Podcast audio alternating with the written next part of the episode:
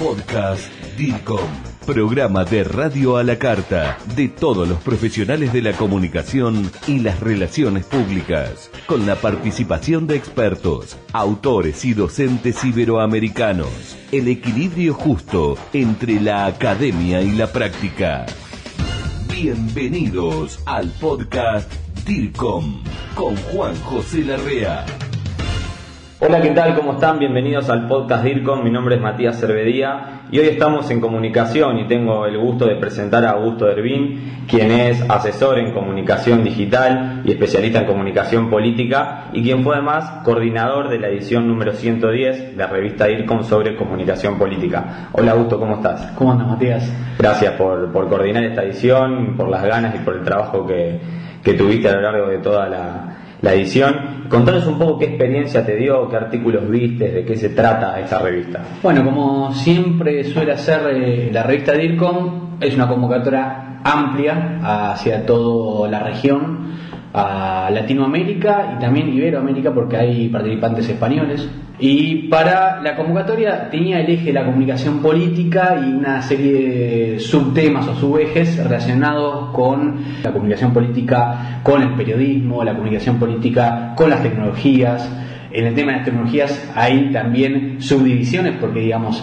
es tan amplio hablar, de tecnología hoy en día que por un lado tenés casos de gobierno abierto y cómo se comunica el tema de gobierno abierto en algunos casos puntuales, y por otro lado tenés temas de redes, temas de, de comunicación externa a nivel digital que también es otro tema relacionado con la, con la tecnología. Hasta comunicación de campaña, ¿no? Comunicación de campaña, por supuesto, hay casos, eh, hay eh, también muchas columnas de, a nivel más de opinión para la instalación de algunos temas, tenemos temas relacionados con la comunicación política y el género, por ejemplo, el género femenino en particular, casos por ejemplo, de campaña electoral municipal, un caso en España muy particular, en donde a un tiempo determinado lo que se hizo fue captar justamente lo que necesitaba el ciudadano una campaña que no se hace a través de los medios de comunicación tradicionales masivos, sino que se hace a través de la captación de las ideas del ciudadano de a pie y que a partir de ahí se genera la campaña, a partir de esas ideas se toman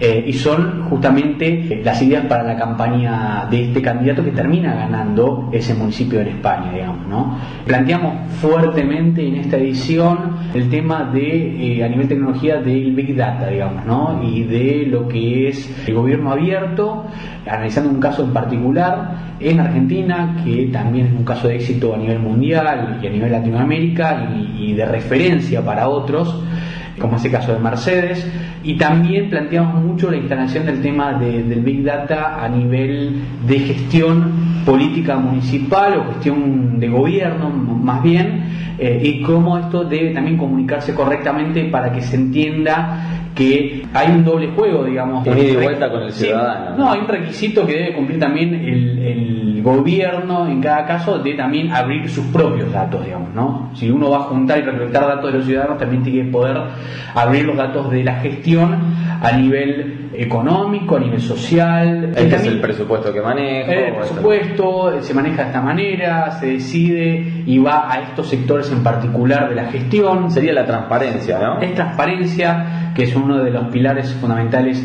del gobierno abierto. Le damos mucha importancia en esta edición a este tema del Big Data, gobierno abierto, tema de transparencia y cómo generar ese impacto, que me parece también lo que se viene en gestión, digamos. ¿no? En lo personal, Augusto, ¿cómo, viste en la, cómo ves en Latinoamérica el uso de la tecnología para la comunicación política?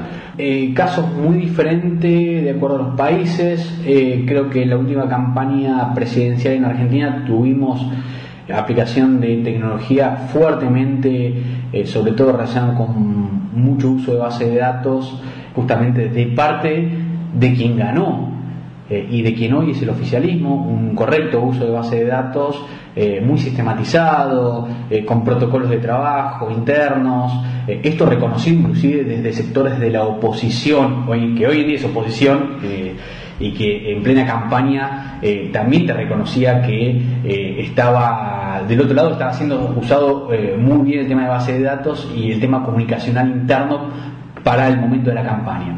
Hay una herramienta que me parece que se destacó fuertemente en Argentina y parece que se va a ir destacando en toda Latinoamérica, que es la utilización del WhatsApp como herramienta de campaña.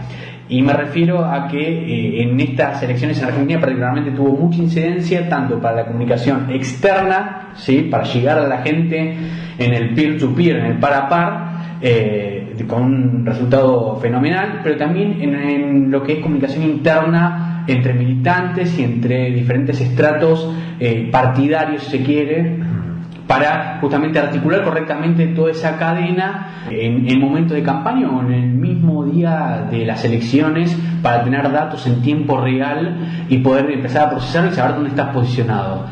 Todo esto sirve para la toma de decisiones, digamos. En ese momento, en pleno acto electoral, te sirve para ir comunicando lo que vos tenés de información o para ir también regulando. La comunicación es lo que se dice y lo que no se dice. Mm. Entonces, en ese momento vos tenés datos eh, en tiempo real, te va a servir mucho más para, bueno, saber qué comunicar y en qué momento del día electoral, de la jornada electoral, lo comunicas y de qué manera. Las herramientas van cambiando, pero hay algo que se va generando eh, y se va instalando cada vez más, que es la interconexión, se va profundizando cada vez más en diferentes niveles, los datos son cada vez en más cantidad, se van, producimos cada vez más cantidad de datos y eso tiene que ser analizado de diferentes eh, aspectos, desde la gestión, cómo se trata y desde eh, el tema de campaña porque todas esas cosas sirven para tomar decisiones y tomar decisiones de cómo se comunican un montón de, cuestiones en la gestión. La gestión de la campaña electoral o la gestión de, gobierno. Eh, me parece que vamos a vivir unos próximos años con mucho mucho trabajo en ese sentido, de cómo manejar las bases de datos, cómo procesarlas y cómo esos datos se transforman en información viable eh, o, con un potencial para poder comunicar mejor y, para generar otro tipo de conexión con, la ciudadanía. Augusto, si algún colega te quiere escribir o contactar, ¿tenés una cuenta de Twitter o un correo electrónico? Sí, el Twitter eh, mío, arroba Augusto Tengo diferentes accesos, Google Plus, eh, Facebook y demás, y te pueden conectar. Gracias, Augusto. A vos. Esto fue el podcast DIRCOM. Pasión por la comunicación y la gestión. Grupo DIRCOM. Hablamos de comunicación en español. Hasta la próxima.